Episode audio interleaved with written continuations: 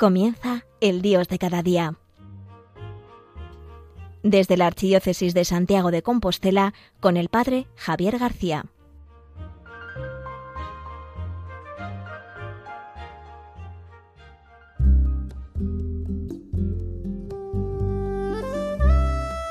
Buenos días a todos. Hoy es martes, día 10 de noviembre, y continuamos con nuestro Dios de cada día, como cada mañana en Radio María. Como bien sabéis, nos encontramos en el mes de noviembre, que es un mes normalmente vinculado al cielo.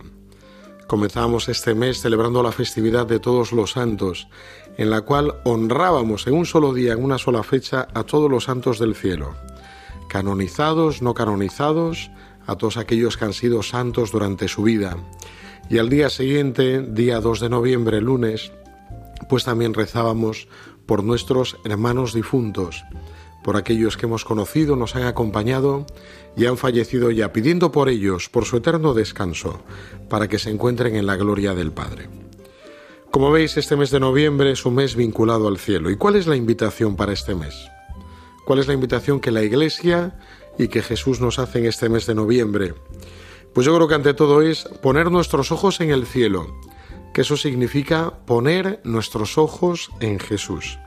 A Él debemos fijar nuestra mirada. Esto era algo muy fuerte y muy común en la primera comunidad cristiana, que vivían con la conciencia de que todo esto pronto se acababa y que Jesús iba a regresar pronto. Los primeros cristianos vivían de alguna manera la urgencia de la vuelta de Jesús, lo que nosotros llamamos la parusía, el hecho de que Jesús vuelva en gloria para juzgar este mundo y toda la creación. El vivir con esta conciencia provocaba en ellos vivir en una constante conversión, al mismo tiempo que provocó que la primera comunidad cristiana fuera una comunidad tremendamente activa y tremendamente misionera. El vivir con esta conciencia de que todo esto se terminaba y de que Jesús llegaría pronto, provocaba en ellos la necesidad, es más, la urgencia de ir hasta el fin de la tierra, de hablar de Jesús a todos, que todos pudieran conocer a Jesús. Esto provocó que enseguida los cristianos comenzaran a andar por los caminos de aquel tiempo conocidos del Imperio Romano, que aprovecharan sus calzadas y todos lugares para llegar hasta el Finisterre, hasta el fin de la tierra, que es la zona desde la que hoy os hablo, Santiago de Compostela. Muy cerquita se encuentra el Finisterre, que era el fin de la tierra conocido para el Imperio Romano. Esta conciencia de que Jesús vendría ya era una conciencia que le surgía a evangelizar y a llevar a Jesús por todos lados, tanto al mundo judío como más allá de esos límites de ese pueblo de la alianza. Llegaron al mundo pagano, a todos los lugares conocidos, se desplazaron por todo el imperio llevando a Jesús, fueron fundando comunidades cristianas allí donde iban y nacieron en este tiempo grandes misioneros, como San Pablo, de ahí que San Pablo dijera en su segunda carta a los Corintios que el amor de Cristo nos urge, nos apremia. Y hoy os quiero hablar porque creo que debemos recuperar esta urgencia, la necesidad de anunciar nuevamente a Jesús, a un mundo que lo ha conocido, ha oído hablar de él, pero que no se ha encontrado con él y también la urgencia de hablar a todos aquellos que ya en este tiempo no han conocido a Jesús, ni han oído nada acerca de él, que no saben nada de Jesús, que nadie les ha hablado. Por eso San Pablo les nos decía, ¿cómo van a creer si nadie les ha hablado? ¿Cómo van a confesar a Jesús? ¿Cómo van a confesar su nombre si nadie les ha hablado de Jesús? Pues vamos a pedirle en el día de hoy y en esta mañana a que nosotros también, nuestra Iglesia española en el siglo XXI, podamos recuperar esta urgencia, la urgencia de la evangelización, la urgencia del primer anuncio, la urgencia de llevar a Jesús más allá de los límites de nuestra pequeña comunidad, que podamos hablar de Jesús en todos nuestros ambientes. Por eso para ello te invito a escuchar con mucha devoción, con mucho fervor, este canto de la hermana Glenda que se titula Ven Señor Jesús, ven pronto a nuestra vida.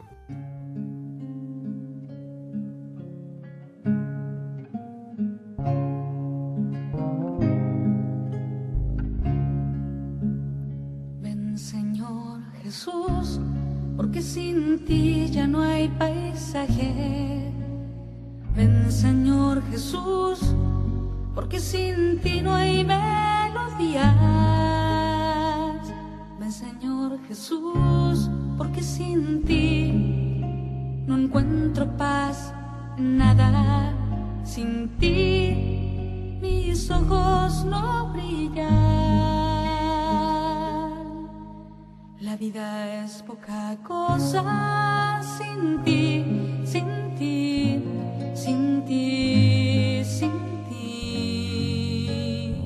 La vida es poca cosa.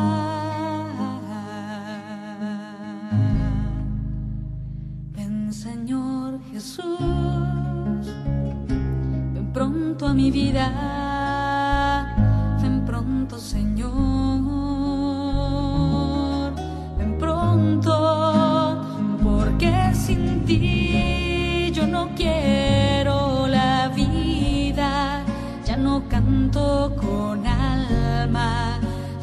manos no sirven, ya no escucho latidos, ya no abrazo con fuerza, mi corazón no se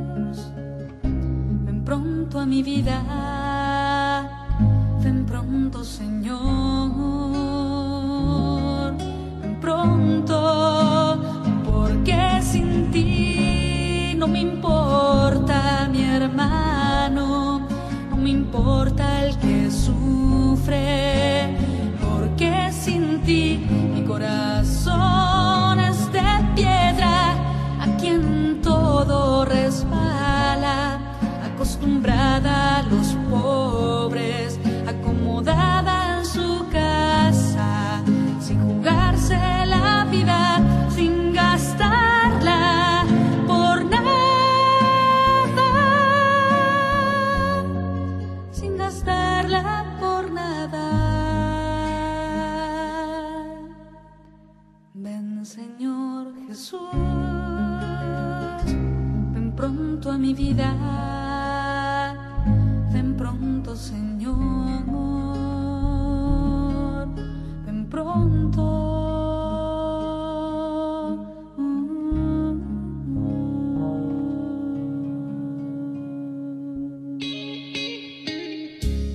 Como decía, hay una frase que puede resumir esta actitud de la primera comunidad cristiana, de los primeros cristianos.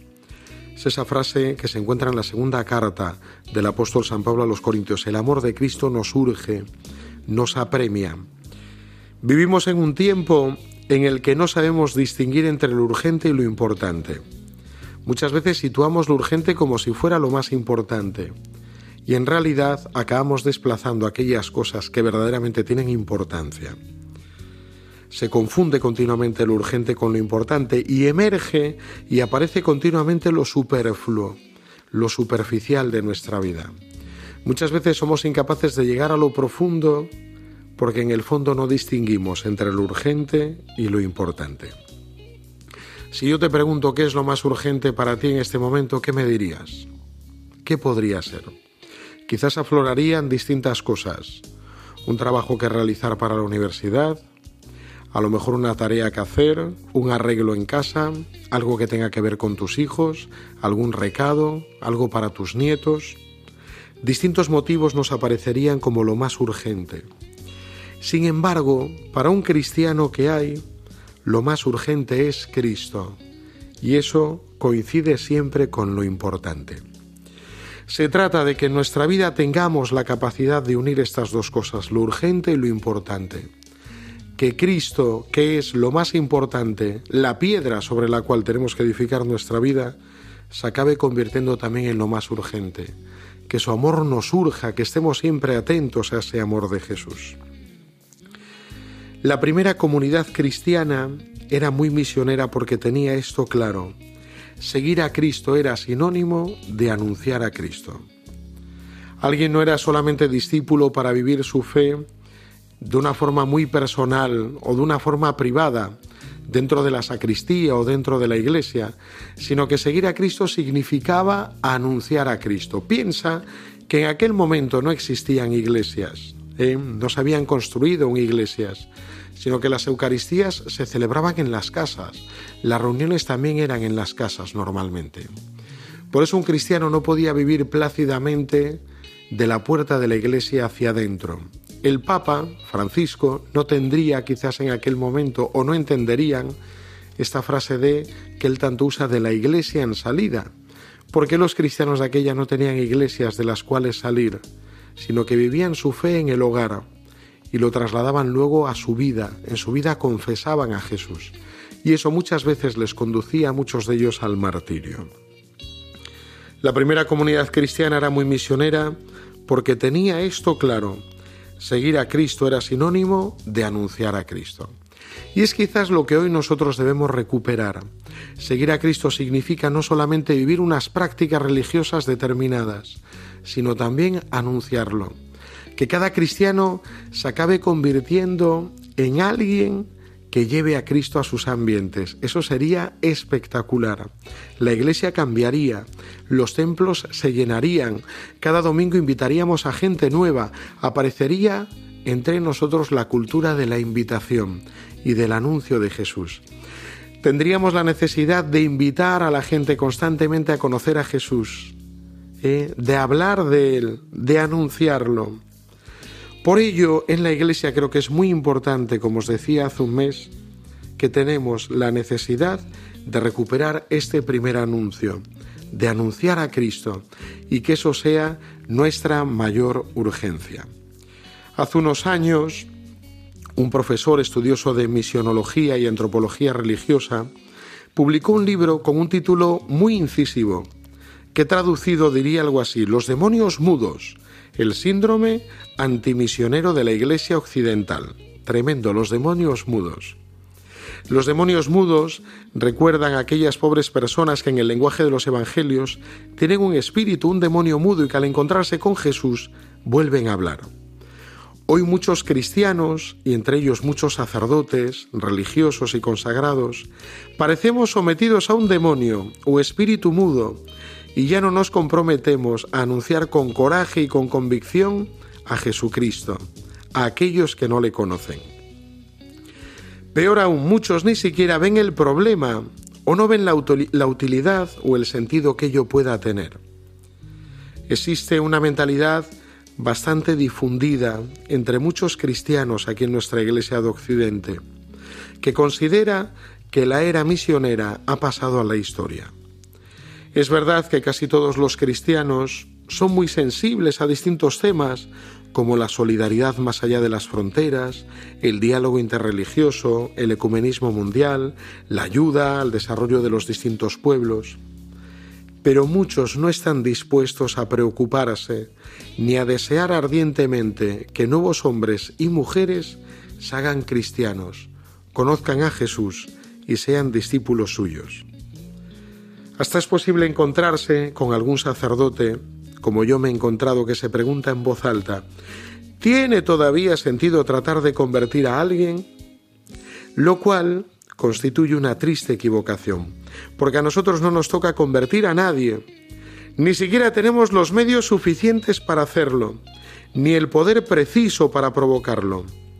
Y no es lícito tampoco presionar a nadie para que se convierta. Es el no cristiano, aquel que no conoce a Jesús, quien al escuchar el Evangelio es invitado por el mismo Dios a creer y a realizar un profundo cambio en su corazón, a cambiar los criterios y actitudes fundamentales de su vida. Cambiar, esto se llama la conversión. Y esto solamente lo provoca la fuerza del primer anuncio. Este anuncio en sí mismo de que Cristo está vivo, Cristo te ama y Cristo quiere cambiar tu vida, este anuncio tiene la fuerza suficiente de provocar este cambio. El Espíritu Santo actúa a través de este primer anuncio. En la mayor parte de nuestras comunidades cristianas, y esto es una pena, no figura explícitamente muchas veces en su agenda la preocupación de proponer el Evangelio a quien no es cristiano o a quien viniendo a la iglesia no conoce verdaderamente a Jesús. La invitación de este mes de noviembre es un mes en el cual debemos mirar al cielo y ante todo, como os decía, mirar a Jesús. Y esto nos tiene que llevar a anunciarlo. Te invito a escuchar esta canción en la cual le decimos a Jesús, no puedo vivir sin ti.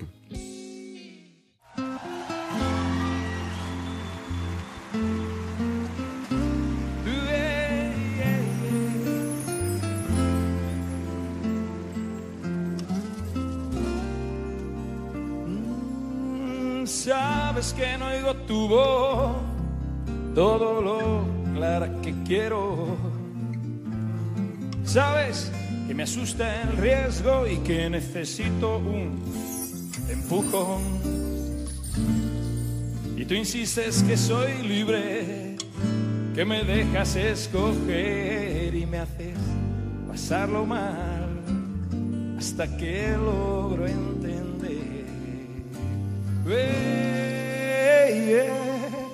Pero te tengo que decir que que ya no puedo vivir sin ti, que ya no puedo vivir sin ti, que ya no puedo vivir sin ti. ¿Quién me ayuda? Pero te tengo que decir que, que ya no puedo vivir sin ti, que ya no puedo vivir sin ti, que ya no puedo vivir sin ti. No dices que tú me cuidas, pues, pues a ver, órale, aclárate. Vivo así porque tú quieres y poco, poco me sale bien. Tanta gente que anda en bronca y tanta movida sin paz. Necesito una señal o lo vamos a dejar. Pero te tengo que decir que, que ya no puedo vivir sin ti, que ya no puedo vivir sin ti, que ya no puedo vivir te tengo que decir que, ya no puedo vivir sin ti, que ya no puedo vivir sin ti, que ya no puedo vivir sin ti. Sabes que dudo de ti y que me canso en la lucha. Sabes que te hago culpable de alguna calamidad.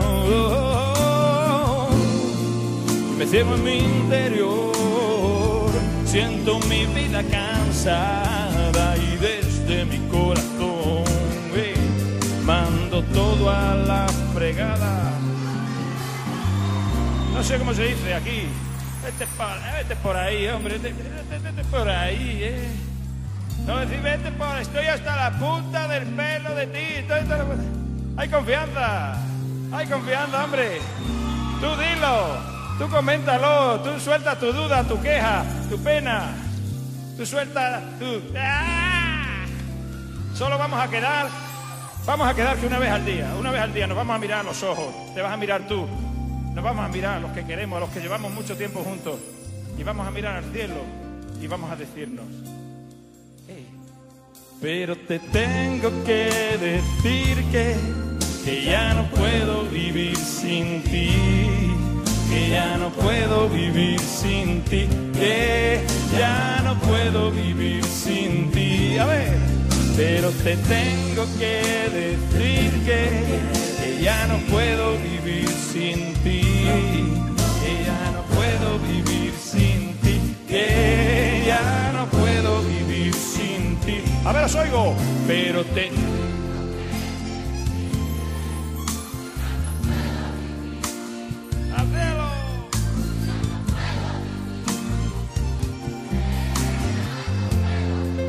Mucho más fuerte, a ver, fuerte. Pero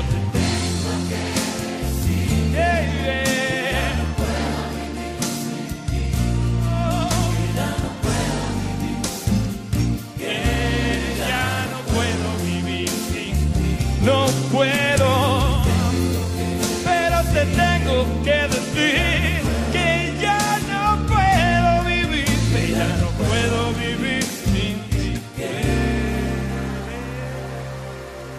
Que ya, que ya, que ya, a estas alturas, que ya no quiero vivir sin ti. Oh, oh,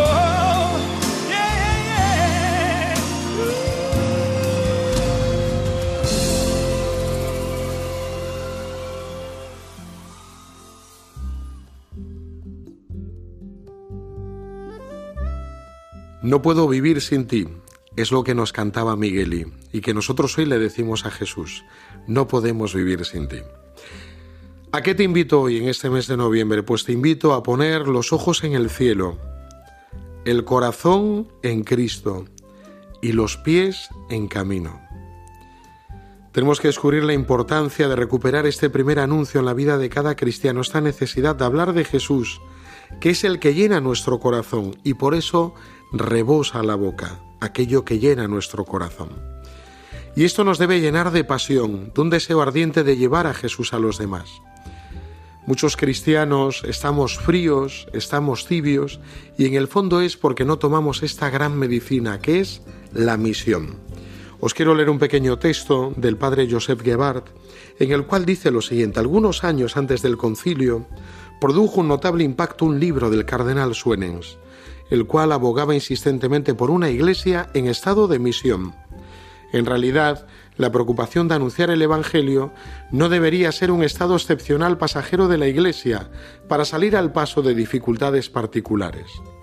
Siempre y en todas partes la Iglesia tiene que ser misión. Su vocación primaria es la de ser enviada a continuar la misión de Cristo, predicando la venida del reino de Dios, la conversión al único Dios vivo y verdadero, y la fe en Jesucristo. Pues esta es la invitación a recuperar la pasión por el primer anuncio, a anunciar a Jesús, y que no caigamos en esta mentalidad fatalista, porque mucha gente, muchos cristianos, viendo el ambiente actual, la secularización de la cultura, el abandono de las prácticas religiosas, de la misa dominical, al contemplar cómo se vacían las iglesias, piensan que todo es inútil, que esto se acaba, que las parroquias se vacían, que ya no hay seminaristas, que no tenemos sacerdotes suficientes, que muchos conventos cierran, que los jóvenes no quieren saber nada de esto, que muchos niños ya no se bautizan y cuántos bautizados ya no terminan ni siquiera su iniciación cristiana, pocos reciben la comunión y menos aún reciben la confirmación. Nos da la sensación que nos encontramos ante una iglesia en despedida, una iglesia que se cierra. Por ello, todos los cristianos tendríamos que pedirle a Jesús esta pasión, la pasión por anunciarle. Todos los cristianos tendrían que darse cuenta de que el anuncio del Evangelio, insistiendo en la conversión de las personas a Dios y a descubrir la fe en Jesucristo, es la primera y principal actividad de la Iglesia, su razón de ser. La Iglesia se constituye anunciando el Evangelio. Una comunidad cristiana, una parroquia, un grupo se edifica ante todo anunciando el Evangelio. La primera evangelización es algo verdaderamente fundamental y en el ser y en el quehacer de la Iglesia. Por ello te invito, hermano mío, hermana mía, a que hoy le pidamos a Jesús que llene nuestro corazón con este fuego, con este ardor, con la pasión por recuperar el primer anuncio, por anunciarle a todos. Como sabéis, en esta carta que nos escribía el Papa, la alegría del Evangelio, él nos decía, o yo lo resumiría por lo menos parafraseando a un amigo mío, que la Iglesia se encuentra enferma y su medicina es la misión, que es algo que debemos recuperar. Y en la misión es muy importante este primer anuncio, anunciar a Cristo vivo y resucitado. Buen día a todos.